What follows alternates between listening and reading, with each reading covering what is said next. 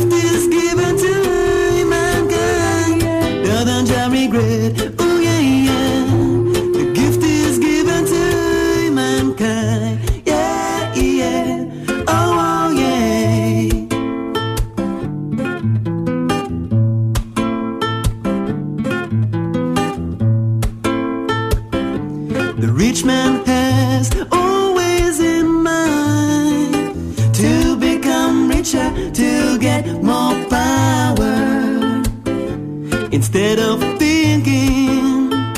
Whoa,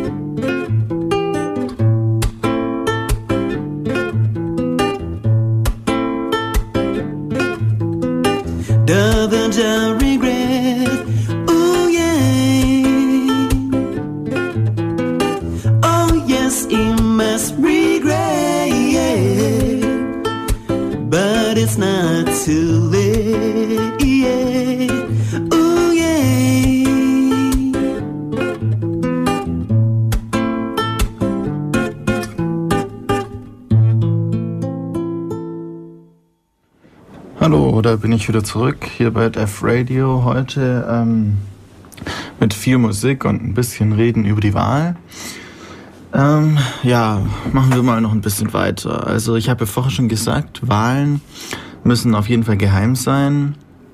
Ähm, und ja, was, was braucht man denn sonst noch für ähm, Anforderungen an die Wahlen, die unbedingt sein müssen? Also ähm, neben der geheimen Wahl muss es auch noch, ähm, müssen alle Wähler gleich sein. Das ist in der Demokratie sehr wichtig. Ähm, nicht so, dass irgendwie der Fürst äh, 10.000 Stimmen hat und seine 5.000 ähm, Untertanen haben nur eine halbe Stimme oder sowas. Dann ist ja klar, wie es ausgeht.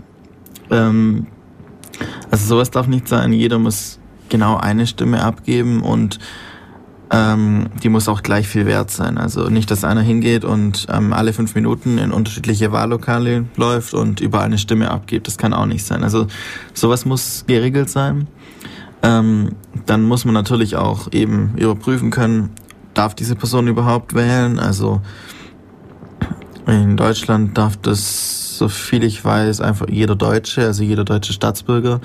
Ähm, wer ähm, es wird teilweise gefordert, dass bei Kommunalwahlen, also wenn es um ähm, Stadtrat oder sowas geht, dass dann auch ähm, langjährige Bewohner von Deutschland ähm, wählen dürfen. Also Leute, die halt noch einen ausländischen Pass haben, aber seit zehn Jahren oder so schon hier wohnen, eigentlich integriert sind, halt nur noch andere Staatsbürgerschaft haben, dass die halt auch in Land, äh, Kommunalwahlen wählen dürfen. Das wird auch überlegt.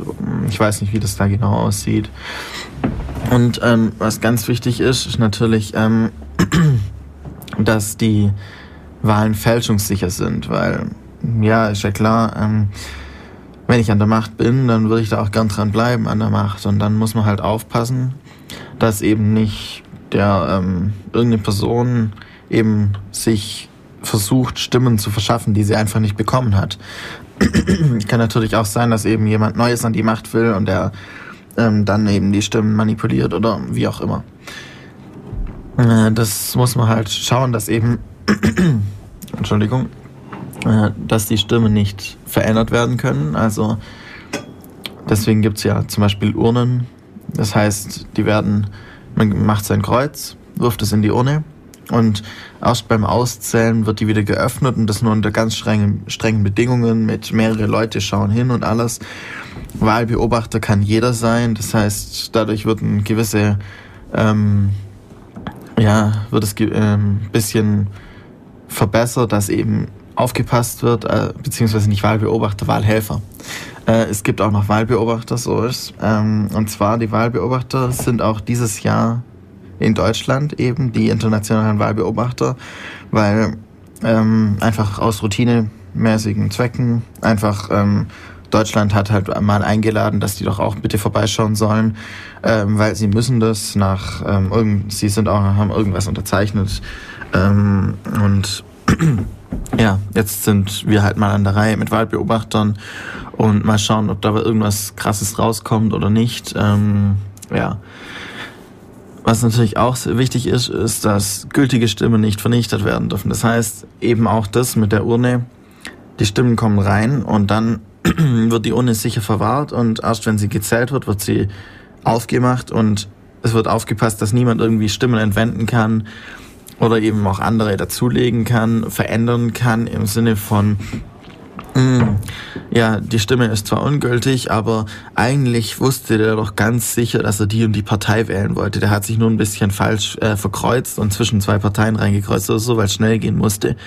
Und ähm, dann kann man jetzt nicht sagen, ja, der wollte doch ganz sicher die Partei wählen, sondern es könnte genauso gut die andere sein. Oder es könnte auch sein, dass er eben absichtlich ähm, ungültig gewählt hat, auch wenn es nicht so viel bringt, weil man es ja nicht wirklich mitbekommt, wie viele ähm, ungültige Stimmen es gibt. Also das darf auf keinen Fall dann gesagt werden, ja, der hat bestimmt die Partei wählen wollen, weil man weiß es nicht. Man weiß ja nicht mehr, wer diesen Zettel abgegeben hat. Das ist ja das Tolle an der ähm, geheimen Wahl.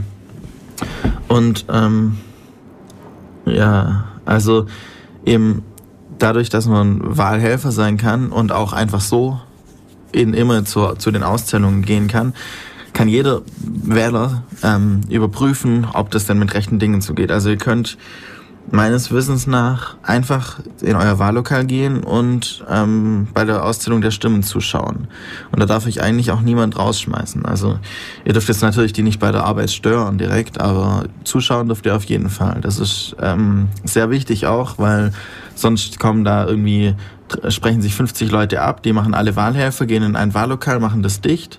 Das nie, man braucht keine anderen Wahlhelfer mehr und äh, dann können sie wieder irgendwas verfälschen. Und dadurch, wenn irgendjemand einfach reinlaufen kann, immer, dann ähm, ist das auf jeden Fall mehr oder weniger gesichert, dass eben nichts Falsches passiert.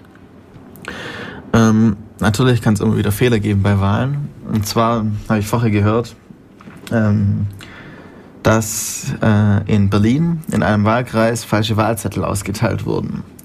Die haben aus Versehen von einem anderen Wahlkreis irgendwie mit anderen Spitzenkandidaten Wahlzettel genommen. Und ja, jetzt sind da ziemlich viele Stimmen ungültig. Ähm, sowas kann leider vorkommen. Menschliches Versagen oder wie auch immer. Ja, passiert. Ist zwar schade, aber man weiß auch ja auch nicht genau, welche Stimmen jetzt ungültig sind und ähm, wer jetzt mit falschen Wahlzetteln gewählt hat. Deswegen kann, kann man auch schlecht irgendwie sagen, ja, alle, die vor so und so viel Uhr gewählt haben, sollen nochmal kommen, weil wer kann sagen, wer da, der gewählt hat? Das ist ja wegen der geheimen Wahl eben. Das ist ein bisschen ein Problem, aber ja, das ist wichtig eigentlich auch, dass es geheim ist. Dann ist schade um die paar Stimmen, finde ich jetzt, aber da geht das Geheim, die geheime Wahl und das eben das nur einmal wählen vor, die Gleichheit. ähm, was auch interessant ist vielleicht oder wichtig auch aus Datenschutzgrund und was so aus dem CCC-Kontext ein bisschen ist, ist natürlich die Überprüfbarkeit und Fälschungssicherheit in Bezug auf so Dinge wie ähm, Wahlcomputer. Die sind ja vor einer Weile ähm, vom ähm, Verfassungsgericht war es, wenn ich mich gerade nicht irre, wieder ähm, ähm, gestoppt worden. Da, ähm, aber nur so, dass eben gerade diese Punkte gesichert werden müssen, dass man, dass man irgendein System finden muss, das es fälschungssicher macht, das es überprüfbar macht. Ähm, nur das ist schwer, das zu finden oder vielleicht auch unmöglich. Ich weiß es nicht. Also bei Computern ist es halt so, wenn der Algorithmus falsch ist, der die Sicherheit bestätigt, dann kommt er halt immer wahr raus, auch wenn es nicht, ähm, wenn es nicht stimmt, was da ähm, intern dann gespeichert wird. Oder ähm, man hat die Eingabe, ähm, irgendwie bekommt dann irgendwie was wieder zurück zum Überprüfen, ob die Stimme eben genau das gegeben hat, was man wollte.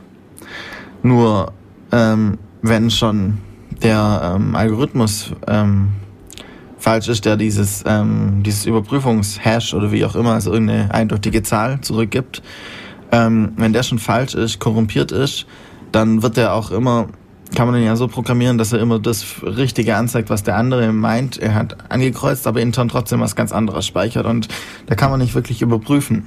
Also vor allem nicht, wenn man ähm, auf den Code keinen Zugriff hat und das nicht jeder überprüfen kann. Das ist eben die Überprüfbarkeit. Es müsste eigentlich jede Person Zugriff auf Code von solchen Maschinen haben. Da wird sich noch einiges bewegen, hoffentlich. Also ich weiß nicht. Ich finde immer noch die Wahl schön mit Zettel und Ankreuzen. Da hat man auch noch irgendwas, das man überprüfen kann, nämlich die Wahlzettel. So leicht kommen die auch nicht weg und die kann man irgendwo hinstellen und nochmal nachzählen und so Sachen. Und der Computer, wenn der Algorithmus irgendwie defekt ist, ähm, irgendwie einen Speicherüberlauf hatte, was weiß ich was, kann ja passieren, dann wird der immer das gleiche Ergebnis ausspucken, auch wenn es falsch ist. Also so Sachen, ja, sollte man einfach ein bisschen aufpassen. Ähm, ja, machen wir mal noch mal ein bisschen Musik.